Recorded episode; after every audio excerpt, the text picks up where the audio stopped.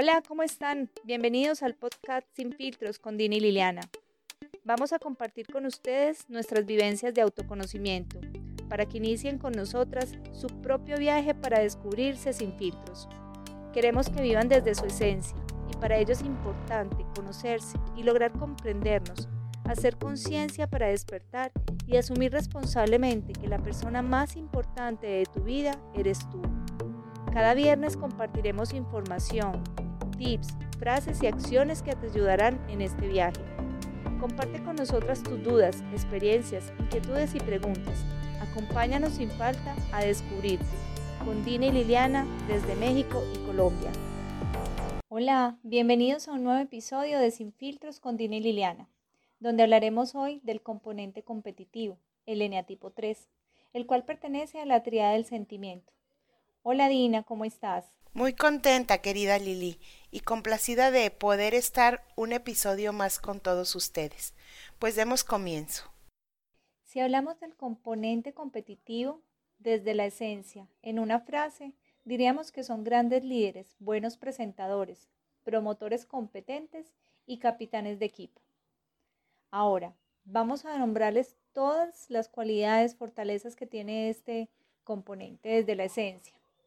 Son exitosos, suelen ser guiados por sus propias normas, auténticos, son adaptables, seguros, entregados, muy motivados, son personas entusiastas, dispuestas, muy enérgicas, competitivas, visionarios y activos. Pero cuando ese componente competitivo se encuentra desde el ego, es decir, no está integrado, sus comportamientos pueden ser negativos, ser explotador, oportunista, mentiroso, engañador. Puede creer que el fin justifica los medios. Puede ser una persona que se vuelva tramposa, ambiciosa, que quiera solo brillar, individualista, egoísta, centrado en sí mismo, irreverente y vengativo.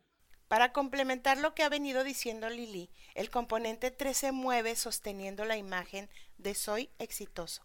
Recuerda que él pertenece a la tríada emocional y el miedo profundo es la vergüenza, de ahí su preocupación extrema de cómo lo ven. Por tanto, si viene de esa triada emocional, su centro es emocional, ¿de acuerdo? Sus energías son de equilibrio, es decir, entra y sale para satisfacer tanto sus motivaciones como sus miedos. Y si su imagen es soy exitoso, ¿cuál crees tú que sería su motivación?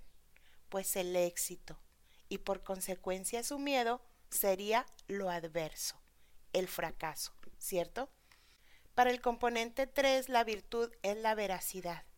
Una vez que él puede lograr desde su integración ser como él mismo, deja de aparentar y se vuelve auténtico. Su pasión es la soberbia, su trampa la eficiencia. Él tiene serios problemas de adicción al trabajo y de creerse que son los más competitivos. Por tanto, ¿qué es lo que él evita? Evita fallar, quedar mal. ¿Cómo crees que sería su estilo de hablar?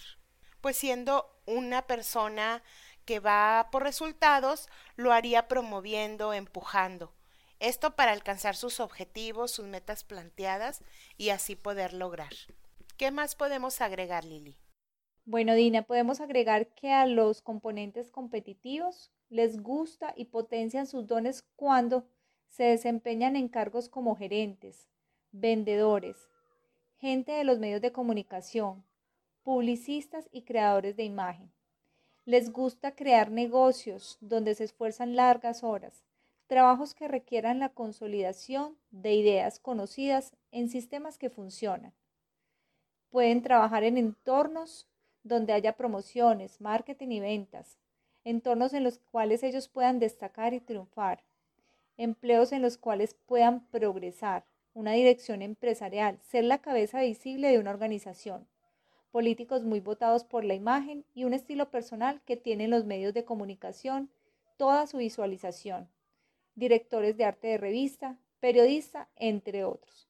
Aquellas carreras o aquellos trabajos en los cuales ellos sean visibles y logren el éxito, Algo que no les caería bien para hacer a los componentes 3 sería aceptar trabajos con futuro limitado, pues ahí su éxito estaría muerto, por así decirlo.